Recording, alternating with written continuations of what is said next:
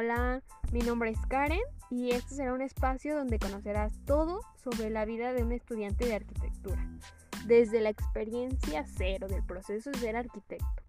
Un espacio para estudiar y escuchar lo que muchos viven durante su carrera, pero no lo dicen. Vamos a aprender y llevar un espacio relajante para esos días de estrés. Así que, planos a la obra. Esto es arquitectura desde cero.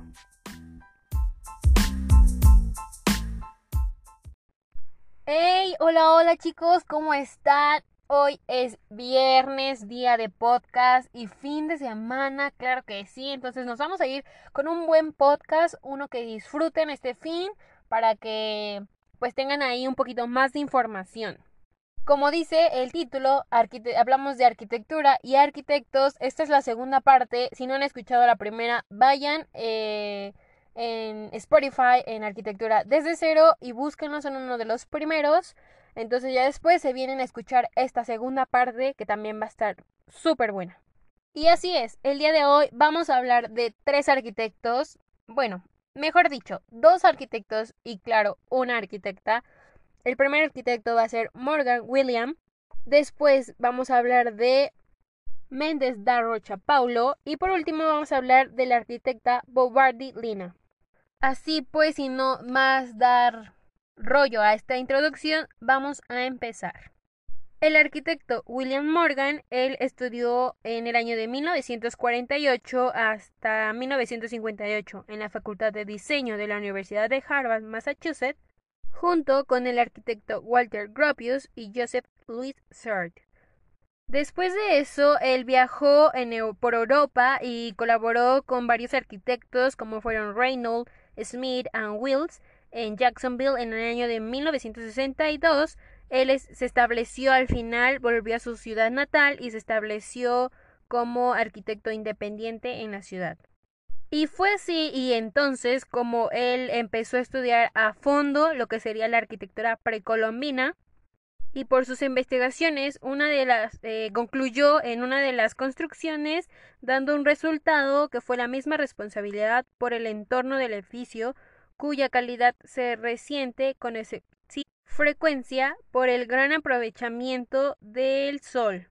Dando como esto que él, se enfocara en el aprovechamiento que daba el sol o pues sí los rayos solares hacia la hacia esta construcción para que se aprovechara y, o sea, fue principalmente por motivos económicos, pero de esta forma otorga favor a, al estudio arquitectónico que él tenía, dando así como habíamos comentado la responsabilidad misma del entorno y hacia el entorno mismo donde se encuentra dicho edificio. Junto con esta ideología forman parte de algunas extensas obras que él creó que vienen siendo principalmente viviendas unifamiliares y edificios públicos como la casa Good Luck en Ponte Ventra Beach, Florida, que esta está alzada sobre pilotes y su propia resistencia en, en Atlantic Beach. Así que podríamos decir que todas las casas o la mayoría de las casas que están sobre dunas en Atlantic Beach son estructuras de hormigón y están cubiertas de tierra. Y estas dan un conocimiento que fueron construidas en los años 60, perdón, 70. De ahí, Morgan Architect construyó entre el año de 1971 hasta los, el año 1975 el complejo residencial piramidal de Ocean City, la central administrativa de la policía de Jacksonville, Florida, y este último fue concebido como un edificio escalonado cuyas fachadas de hormigón están atravesadas por superficies horizontales lisas.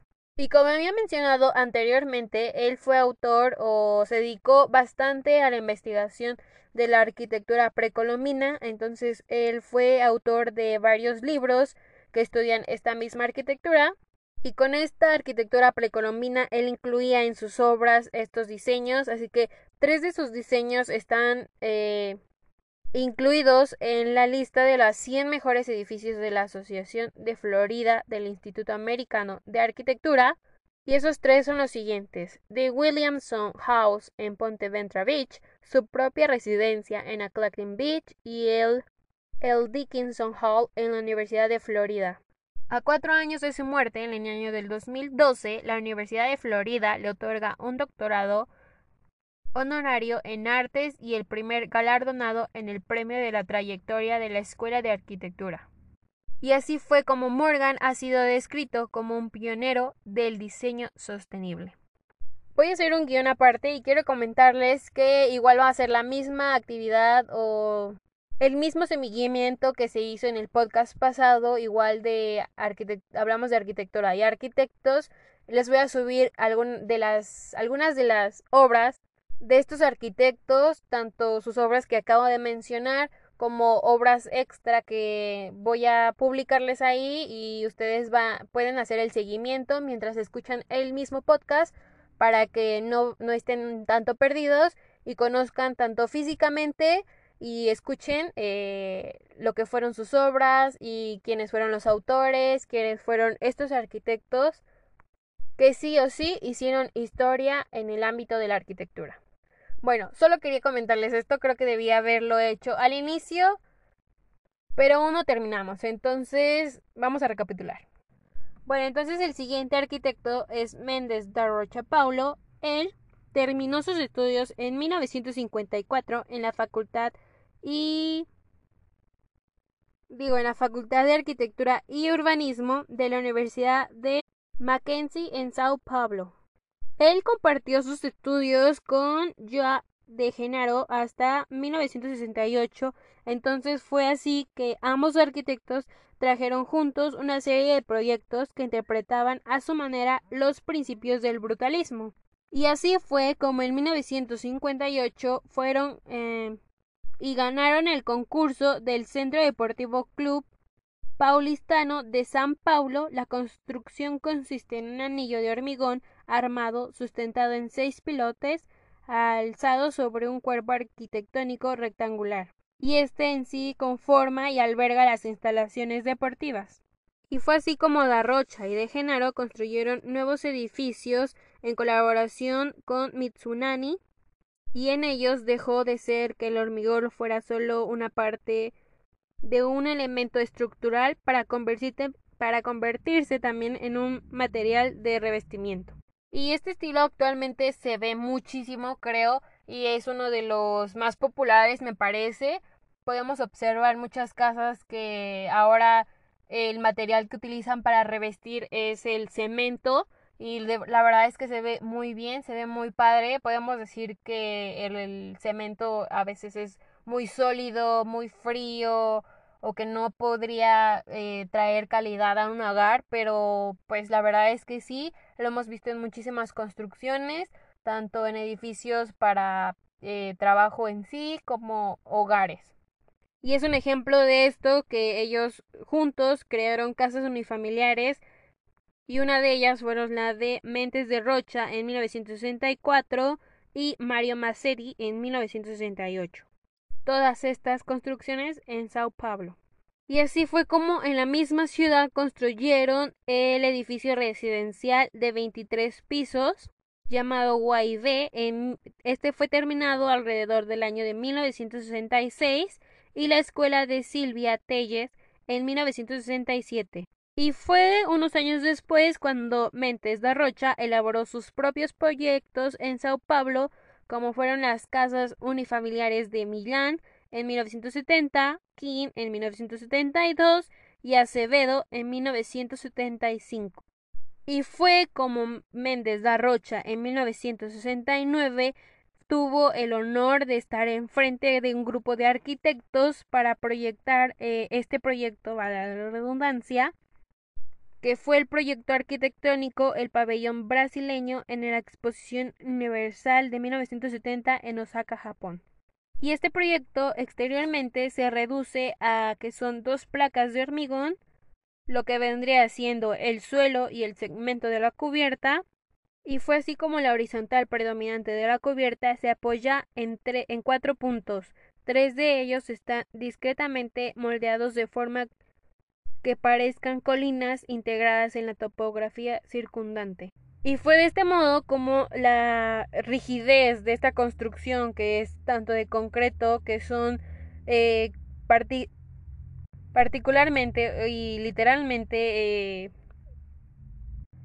placas de hormigón generan eh, a su vez también un movimiento con el mismo paisaje en donde se encuentra esta construcción.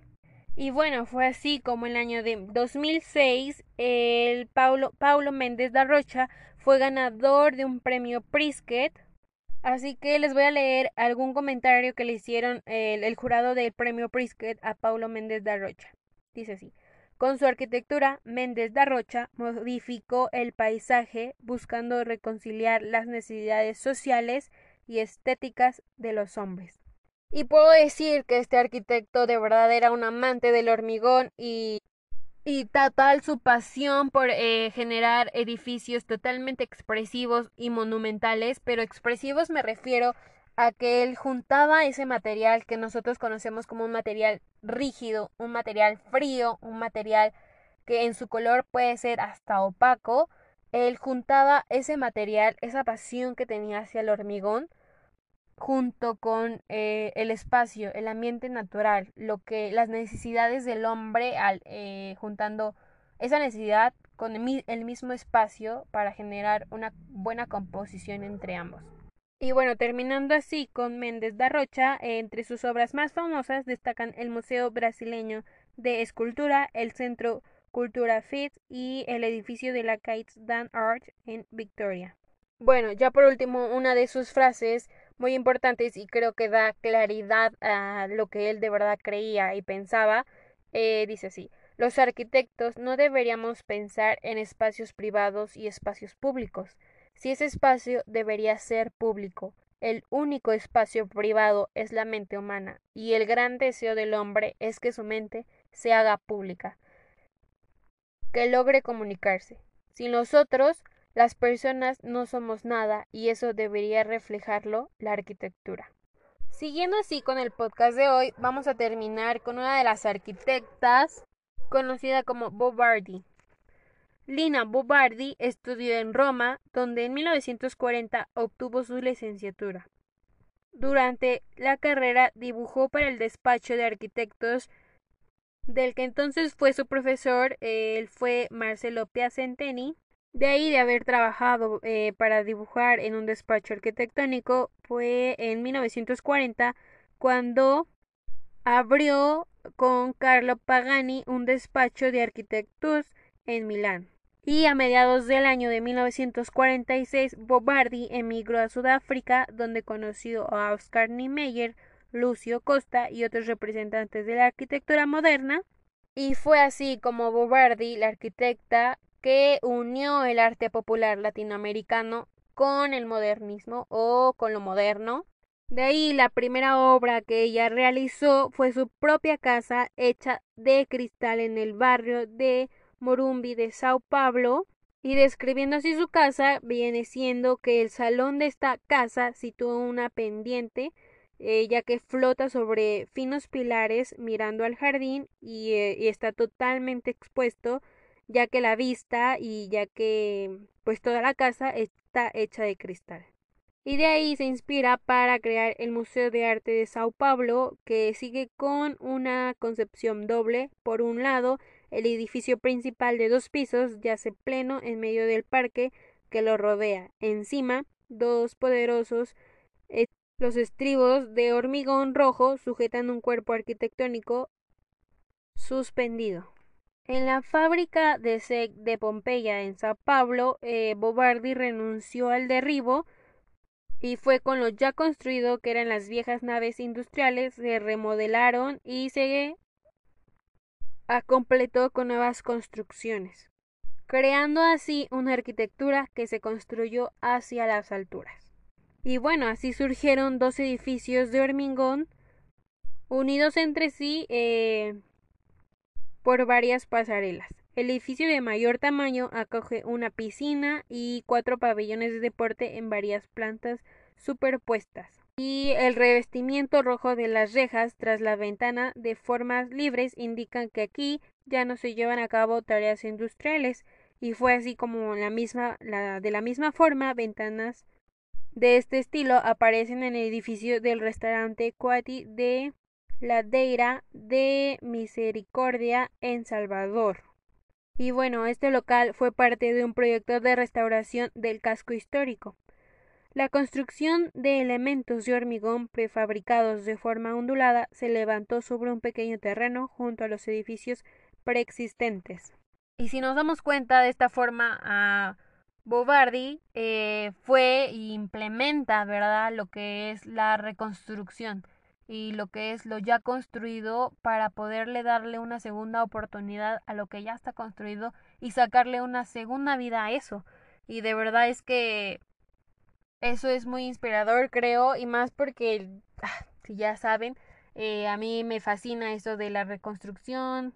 Entonces creo muy loable su trabajo de esta arquitecta de Bobardi, ya que con lo ya construido algo histórico, algo que se utilizaba antes para industria, eh, tuvo ese afán de volverlo otra vez eh, con vida, otra vez para la sociedad, para que tuviera una segunda utilidad y pues vemos aquí que no fue el único proyecto que hizo de esta forma, también hubo tuvo varios proyectos que se realizaron de la misma manera, salvando ese vestigio histórico que tenían, pero reconstruyendo y construyendo en sí eh, en el mismo lugar, en el mismo sitio, con lo que ya se tenía. Y eso también es arquitectura. Entonces, así podríamos decir que Bobardi reindicó las construcciones humanísticas, ecológicas y accesibles para todo público. Y fue como ella mezcla la tradición con lo moderno desde un punto de vista humano y eh, asignando el papel predominante al hábitat y la experiencia arquitectónica como elementos esenciales de una obra. Y bueno, voy a mencionar sus obras más importantes, que fue su misma casa, ya las habíamos comentado, la Casa de Vidrio, el Museo de Arte de Sao Paulo y el Centro Cultural de Pompeya. Para terminar, también voy a dar lectura a uno de sus frases que la reconocen muchísimo y dice así, la arquitectura implica casi implícitamente todo lo que es estructura y representación, desde las rocas hasta el esqueleto, desde la estructura del átomo hasta la apariencia de las esferas que forman parte del sistema planetario. Y bueno, esos fueron nuestros tres arquitectos del día de hoy, de esta segunda parte de Hablamos de Arquitectura y Arquitectos. La verdad es que me encanta hacer este tipo de podcast porque ustedes y yo de verdad aprendemos bastante. No solo nos quedamos con algunos arquitectos que conocemos, que son como que los más eh, conocidos o más importantes de la arquitectura, sino también eh, descubrimos más allá de... de de otros arquitectos que también tienen importancia y que también hicieron historia en la arquitectura. Así que créanme que va a haber más partes de esto porque a mí me fascina conocer y hablar de otros arquitectos y ver sus cosas, sus esencias, sus ideologías, sus obras arquitectónicas. Esperando así que a ustedes también les gusten estos tipos de podcast, la verdad. Igual voy a dejar una cajita ahí eh, siguiendo el podcast donde, me, donde les diga y les pregunto a ustedes si de verdad les gustan estos tipos de podcasts o no.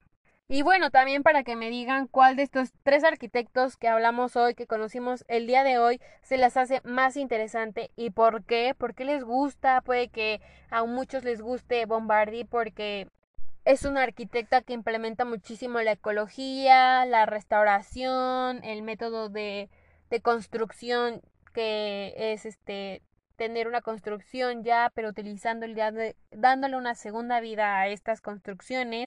Y otros pueden sentirse identificados con Méndez da Rocha por el hecho de que son amantes del color gris y de la textura del hormigón, de la, de la sensación que les provoca y de la ideología que él tenía de combinar un material totalmente brusco y rígido con ambientes naturales, con espacios naturales, con lo que se le ponía ahí, el terreno que estaba, adaptarlo para que hicieran una buena composición. Y bueno, por último, si alguien también se siente identificado con William Morris y perdón, con Morgan William y se siente identificado por el hecho de que les gusta estas construcciones apiladas que simulan pirámides, que simulan vacíos, que están al aire, La verdad es que de los tres arquitectos rescató muchísimas ideas, muchísimas formas de pensar.